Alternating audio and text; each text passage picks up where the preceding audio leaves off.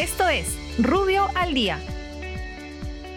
Buenos días, soy Raúl Campana, abogado del estudio Rubio Leguía Norman. Estas son las normas relevantes del fin de semana y de hoy lunes 18 de enero del 2021. SUNAT. La SUNAT aprueba los porcentajes requeridos para determinar el límite máximo de devolución del impuesto selectivo al consumo por parte de las empresas que prestan el servicio de transporte regular de personas en el ámbito nacional y el servicio de transporte público terrestre de carga correspondientes a los meses de octubre, noviembre y diciembre del 2020. SBN. La Superintendencia de Bienes Nacionales suspende la exigencia de la presentación física de copias fedatadas, legalizadas, autenticadas, certificadas u originales en los procedimientos de registro, adquisición, administración, disposición y supervisión de bienes estatales debiendo utilizar los medios y soportes digitales.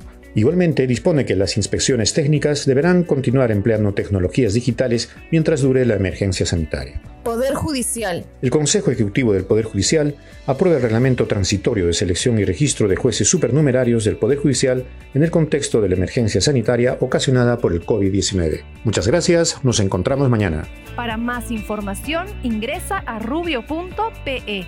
Rubio, moving forward.